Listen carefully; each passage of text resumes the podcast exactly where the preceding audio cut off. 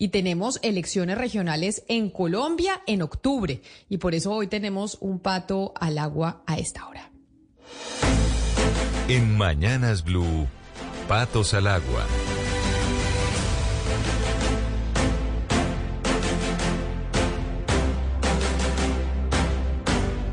Y tenemos pato al agua a la alcaldía, aspirante a la alcaldía de Puerto Berrío, Antioquia. En esta oportunidad, Ana Cristina, me voy para su departamento, me voy para el departamento de Antioquia para hablar de los patos. Tenemos muchos, yo sé que hay varios que tenemos que entrevistar, pero el de hoy es importante, sobre todo, ¿sabe por qué?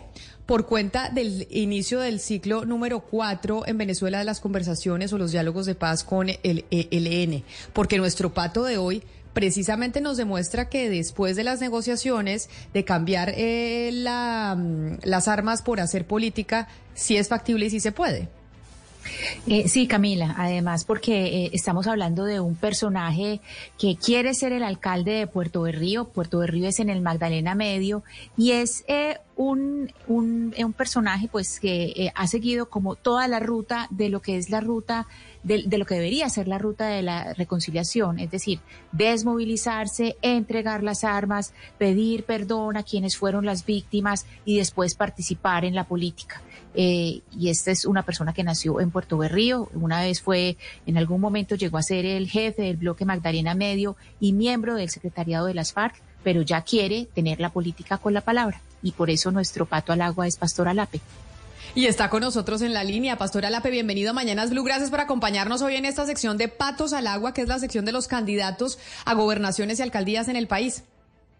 Gracias a ustedes por la invitación en esto que yo llamo como los procesos de pedagogía para la paz a partir del el acto de construcción de ese escenario. Y efectivamente, pues que nos agrada estar en este programa de, del pato que mojan. claro que sí. Bueno, cuéntenos cómo está haciendo, cómo está haciendo la estrategia de campaña y es cuáles son las propuestas y por qué cree efectivamente usted que sí puede llegar a ser el alcalde de Puerto Berrío ya midiéndose electoralmente con votos eh, en las próximas elecciones de octubre. Nosotros estamos aquí en un ejercicio que tiene como fundamento eh, poder mostrar que la paz es efectiva y posible y que es el camino que le queda a Colombia. En esas condiciones hemos montado una campaña política en la dirección a generar una conciencia política en defensa de lo público, que el ciudadano se empodere como sujeto político de derechos para defender lo público, conocer lo público, actuar en lo público y de igual manera el ciudadano que gestiona la actividad como administrador, como servidor público, en un sentido de que tenemos que fortalecer un servidor a la comunidad y no un sujeto de poder, un sujeto que manda. Ese es, diríamos, el escenario en que nos movemos. Es una campaña que tiene que mostrar ganar ética en la política y por eso pues no tenemos grandes recursos. El recurso es la voluntad, es lo humano que hay que hacer la política a partir de esa convicción del ciudadano, con unos ejes centrales que es eh, la participación ciudadana y la transparencia. Es en Señora Lape. que nos movemos. Sí. Llega, pero de lo, de lo que usted dice de cuál es, cuál es la estrategia, lo que le están diciendo a los electores en, Puerto Berrío, Antioquia, de que la paz es la única salida o la salida que tenemos en Colombia, va un poco en contravía de la coyuntura actual de lo que está sucediendo en el país. Porque vemos como, por ejemplo, hoy más temprano los gobernadores mandan una carta diciéndole al gobierno nacional, oiga, el tema de la seguridad está muy complejo, la situación no da más. Cuando vemos ataques por parte de las disidencias de las FARC, cuando vemos en medio de las negociaciones con el LN, también actos eh, en contra de la, de la población eh, civil o de la población eh, de la policía cuando no está ejerciendo su labor. ¿Cómo se puede compaginar esas dos cosas en medio de una situación de orden público compleja que vienen denunciando desde las regiones en Colombia? Sí, efectivamente, la salida es esta. Conozco todas las dinámicas de la violencia y a la violencia, cuando se le responde con violencia, pues históricamente se ha crecido.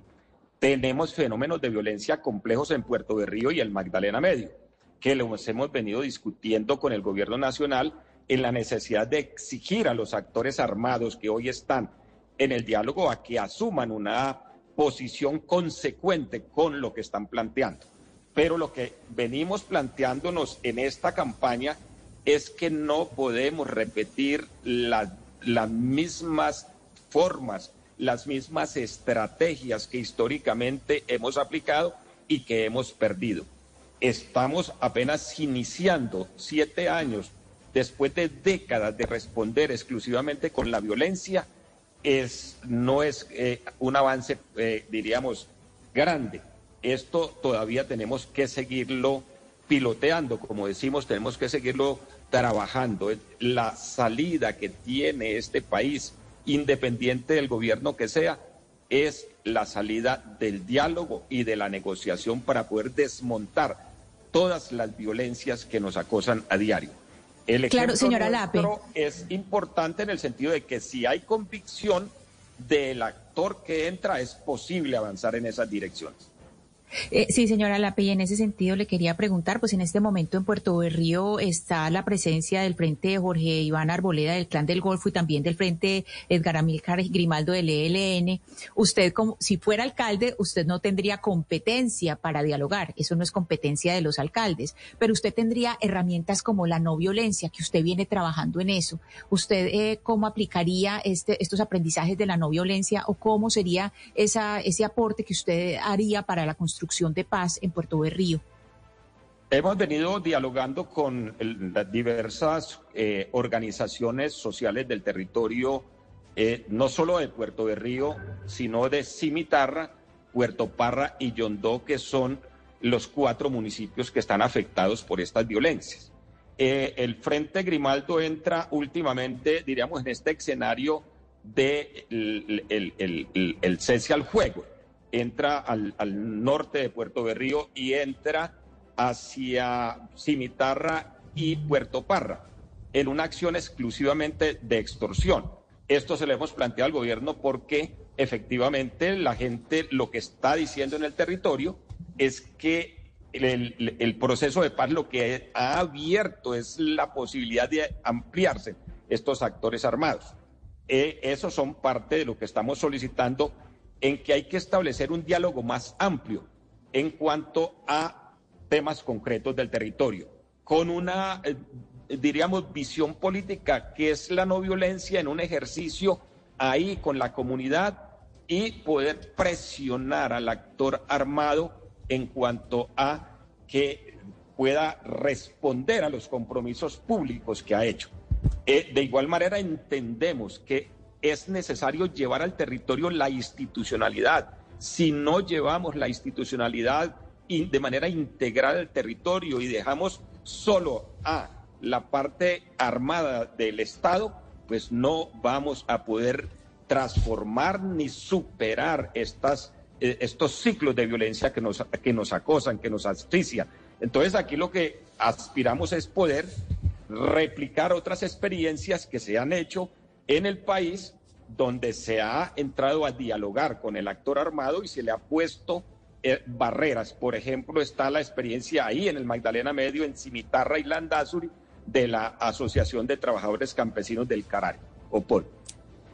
Eh, pero señora Lape, entrar a dialogar con esos grupos incluso con las disidencias que fueron sus antiguos compañeros en armas, que firmaron el acuerdo, que recibieron los beneficios y que entonces ahora en el marco de la paz total, pues estarían tendrían que someterse y, recibir los beneficios de lo que, que les dé esa paz total, o sea, incluso con esos a los que ya se les dio una oportunidad, ¿hay que darles otra? Aquí no se trata, creo, de dar oportunidades. Aquí se trata de poder entrar a resolver de manera efectiva las eh, dificultades que tenemos como nación, entre ellos este gran lastre de la violencia. Históricamente se ha demostrado que no es con la violencia. Hemos incluir, inclusive recibido recursos internacionales para acabar con la violencia, estas violencias.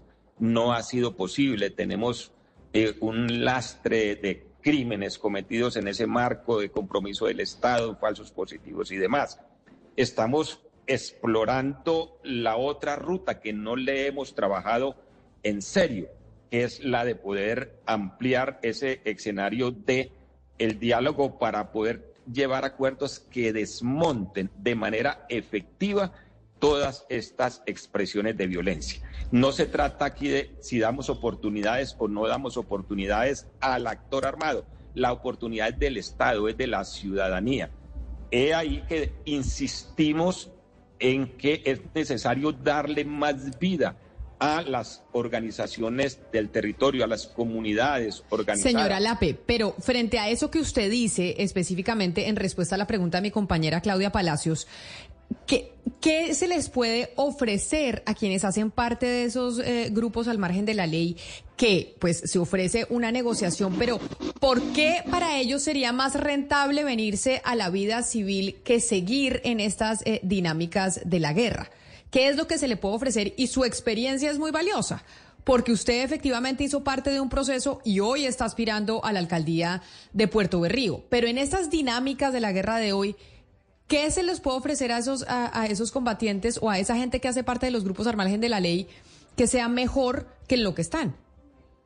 lo que tenemos que ofrecer es implementar todas las políticas de Estado en estos territorios, que sea el Estado quien llegue y a estas estructuras organizadas, pues hay que plantearles la salida en primer lugar de garantizarles la vida en segundo lugar, de poder abrirles espacios o como los que suelen decir, oportunidades. En tercer lugar, que respondan por los crímenes cometidos en el marco de poder generar unas condiciones concretas de reparación del daño causado. Pero tenemos que generar las condiciones en el territorio que puedan eh, estirpar las causas que motivan eh, que cada persona busque esos grupos. Si entramos a legitimar al Estado, formalizar las tierras, formalizar la propiedad en general en nuestro país, porque no es solamente en las zonas rurales, sino también en las zonas urbanas. Eso nos pone en otras condiciones como país. Si generamos acciones concretas de participación de las comunidades en la defensa de sus derechos humanos, de los derechos humanos, acompañadas por el Estado como garante, eso nos genera otras condiciones. No estamos aquí regalando nada, ofreciendo a regalar nada. Estamos buscando compromisos de unas violencias que no hemos podido estirpar a partir de la fuerza, a partir de, del aniquilamiento físico o de la cárcel. Pero señora López, siguiendo con la pregunta de Camila, ya el presidente Petro ha puesto unas ofertas sobre la mesa. En Buenaventura dijo hace algunos eh, meses que eh, ofrecía un pago a los integrantes de bandas delincuenciales por no asesinar. También ha ofrecido subsidios y tierras a, campesinos para que no cultiven eh, coca. Eh, ¿Usted cree que ese es el camino? ¿Ese tipo de ofertas realmente sirven para, para que se avance en el tema de la paz total que pretende el gobierno de Gustavo Petro?